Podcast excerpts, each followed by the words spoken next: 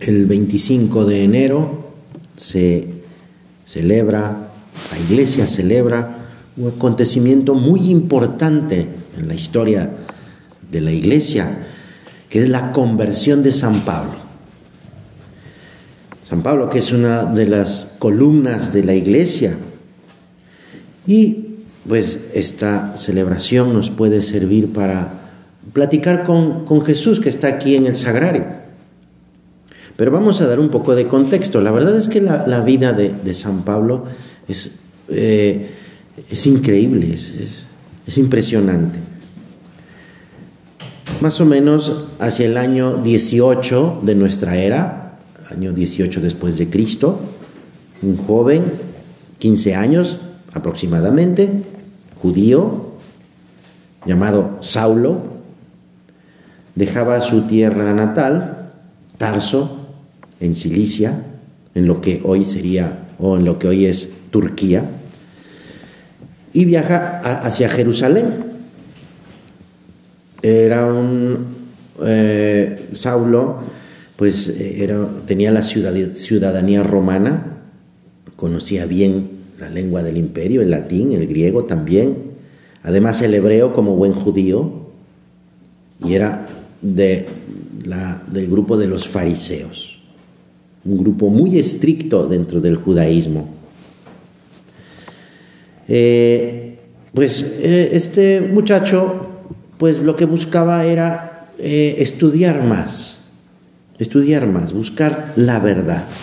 Por eso es que va a Jerusalén y acude a la escuela de un gran profesor de aquella época, Gamaliel, un rabino, miembro del Sanedrín, un hombre pues sabio, eh, y que en esta, eh, en esta escuela ¿verdad? de Gamaliel permanece Saulo varios años.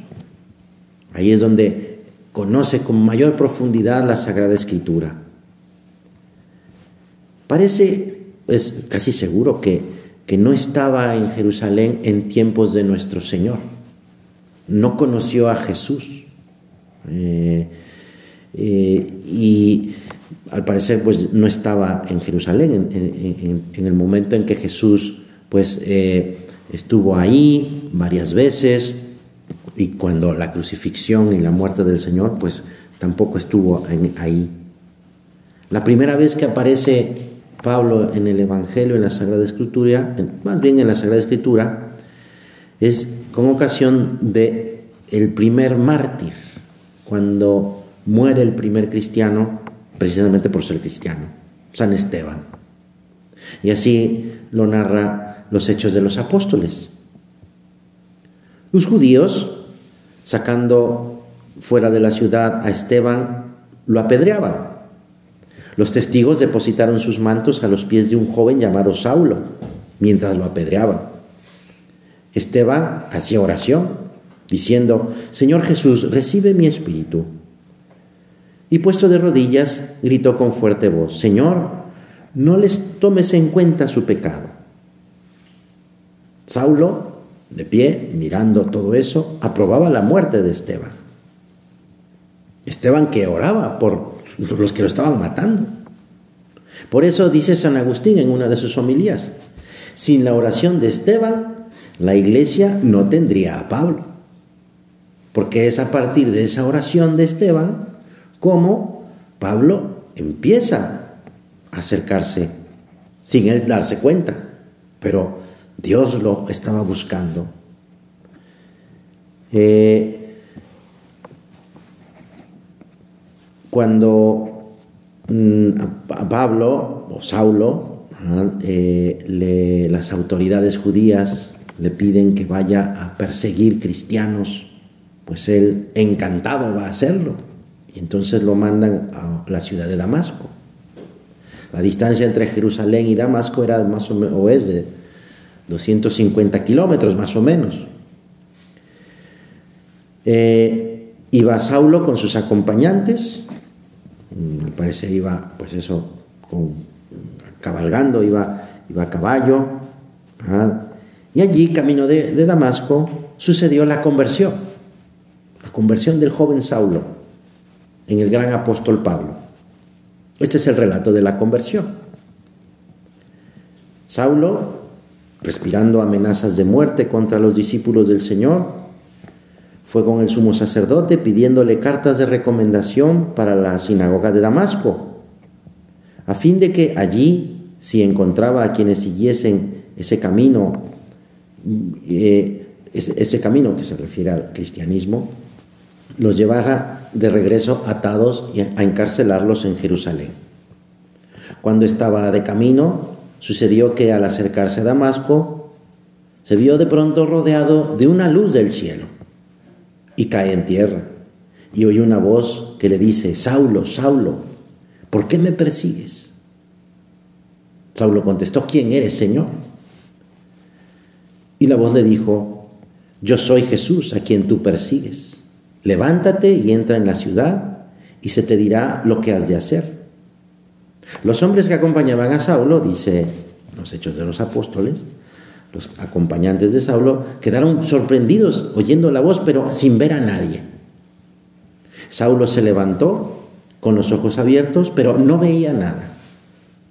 Lo llevaron de la mano y lo, y lo introdujeron en la ciudad de Damasco, donde estuvo tres días sin ver y sin comer ni beber.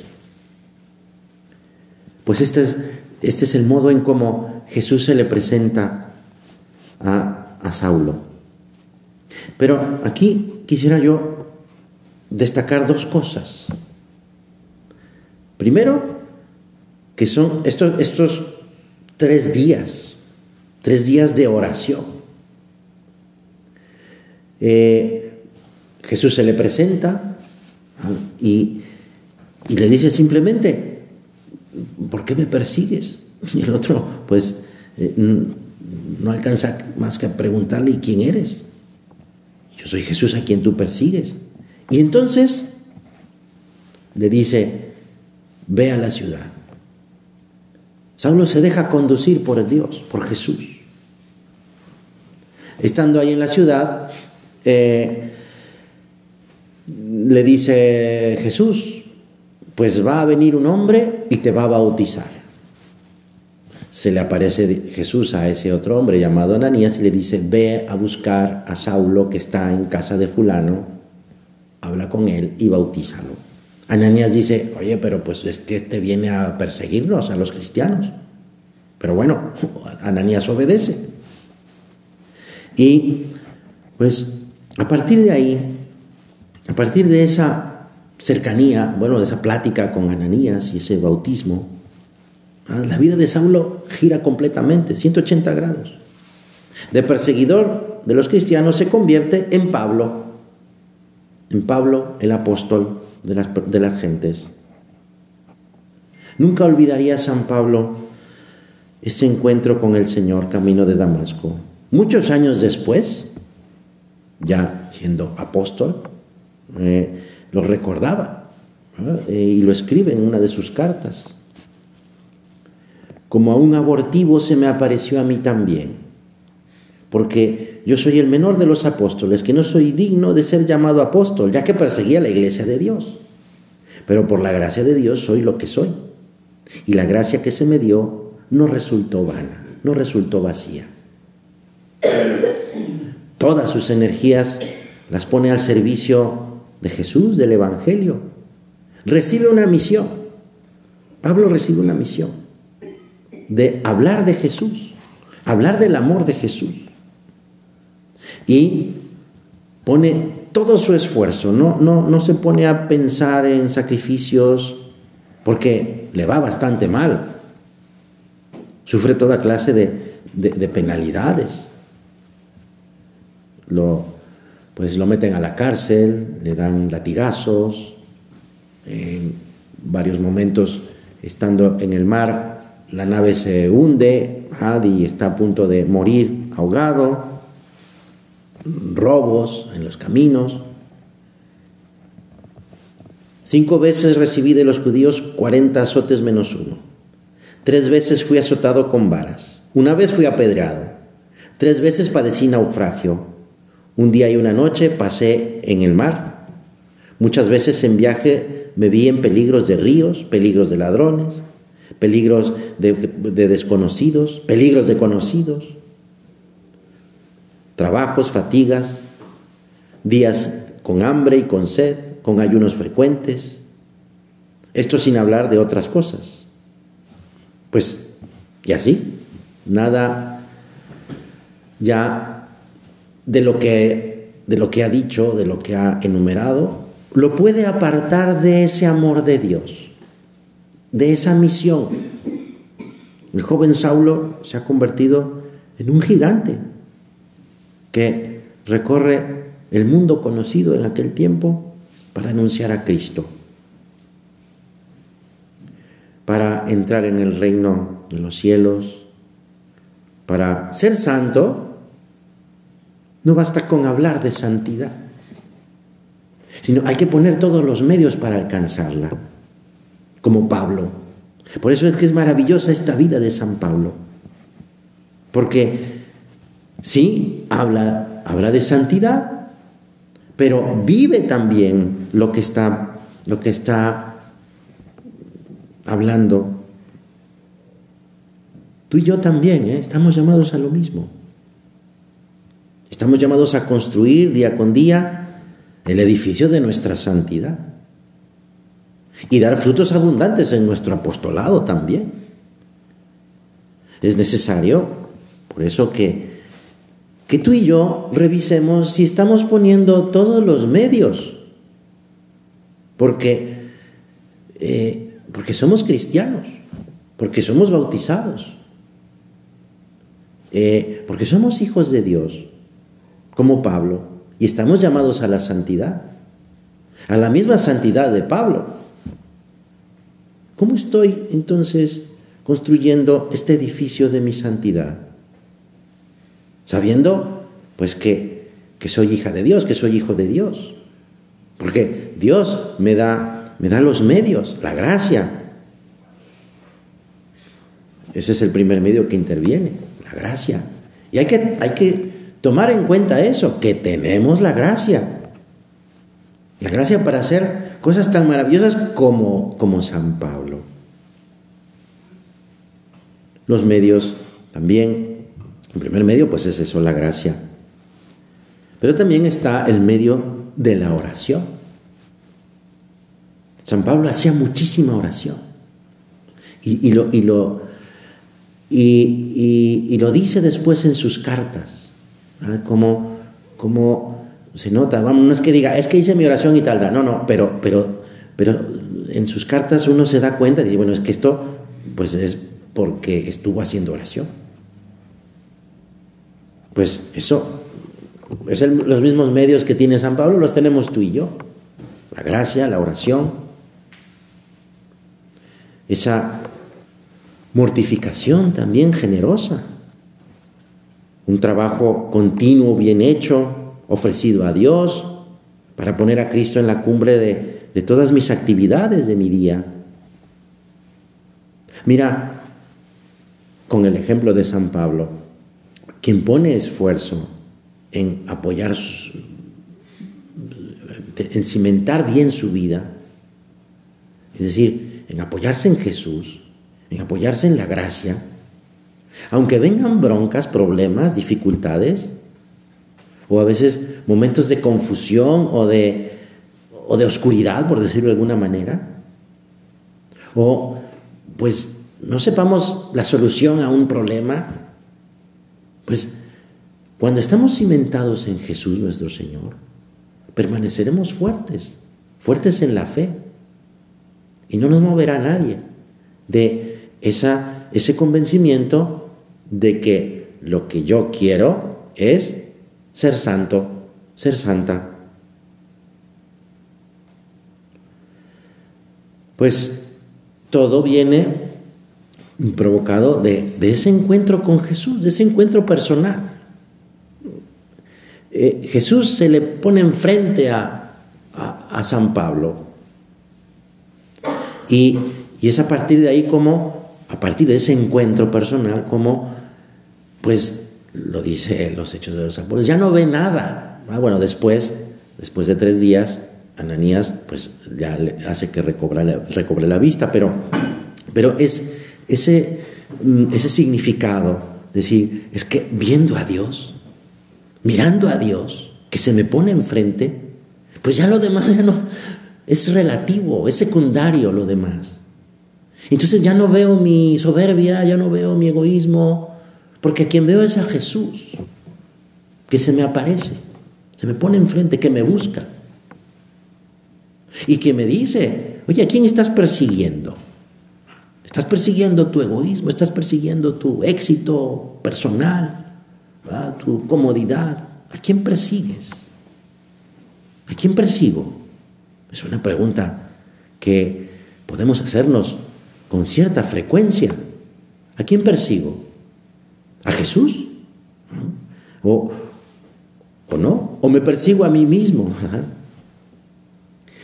Y es en esa, ese encuentro personal donde decimos, ya, ya no, lo demás no importa tanto, o sea, es decir, tiene su importancia en relación a, a Jesús, que es el centro de mi vida que de verdad, Señor, seas el centro de mi vida.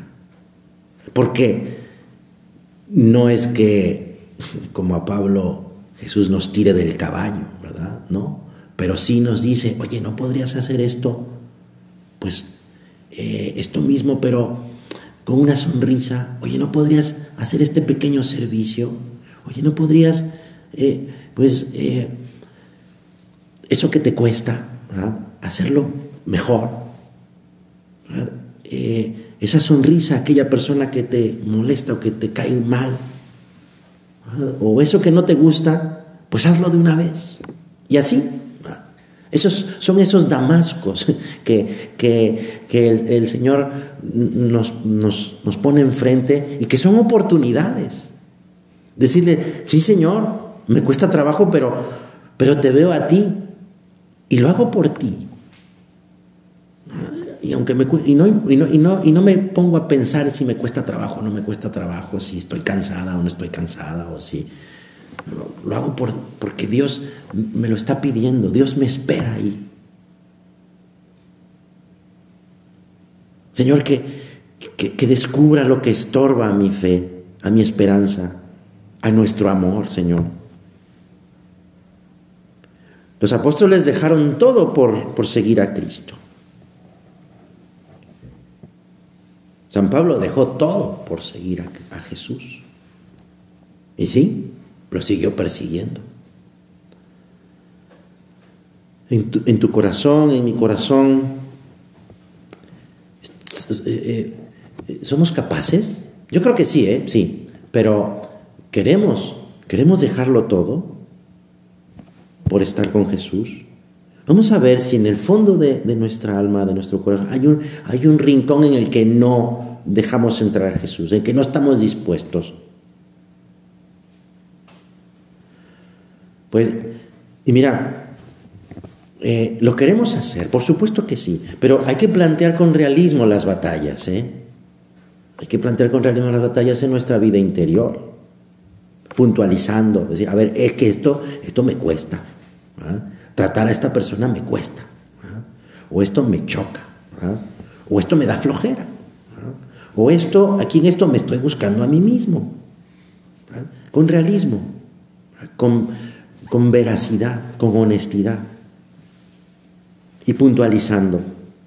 Porque sí, o sea, podemos quedarnos, ah, pues sí, yo quiero ser santa. y, y, ahí nos quedamos, pues no sirve de nada. ¿Qué es concretamente lo que no va bien en mi vida? Y con la experiencia que ya vamos teniendo, con los consejos que voy recibiendo también en la dirección espiritual o en los medios de formación, pues voy viendo lo que, lo que tengo que hacer para que mi vida vaya bien. Porque el Señor espera una nueva conversión. Aunque mis flaquezas resulten tan patentes y tan quizá grandes. Decía don Álvaro, mira, en esta batalla, en esta batalla de la vida interior, llevamos todas las de ganar, todas las de ganar, todas. Porque Dios no pierde batallas. Y estando unidos a Él, a Jesús, siempre siempre seremos triunfadores, no perderemos el buen camino. Estamos comenzando, podríamos decir, un año, un nuevo año, pues quizá pues eh, tenemos los típicos propósitos de año nuevo, ¿verdad? Igual y a estas alturas ya hasta se nos olvidaron también, ¿verdad? Pero bueno, pues hay que tener metas, sí, por supuesto. Metas concretas, determinadas. Poniendo los medios necesarios. Poniendo los medios, sí, sin ahorrarnos sacrificios. Estamos hablando, o sea, eh, dije los propósitos de Año Nuevo, pero, pero estamos hablando de propósitos de santidad, ¿eh? no de buenos que también son buenos, pero pues, pues si así si ponemos los medios para lograr propósitos o metas humanas, bueno, pues también lo tenemos que hacer en el ámbito espiritual, porque es muy importante, fundamental, porque estamos hablando de la salvación. Pues sin ahorrarnos, sin ahorrarnos sacrificios, porque cuesta trabajo, claro que sí. Dedicar tiempo a la oración cuesta trabajo, pues sí. O sea, ser bueno no se da en automático. hay, que, hay que luchar. Y a veces hay que luchar, pues, mucho, pues sí. Pero no estamos solos en esta, en esta lucha. Está Dios de nuestra parte. Un detalle muy concreto o un medio muy concreto es la oración. La oración.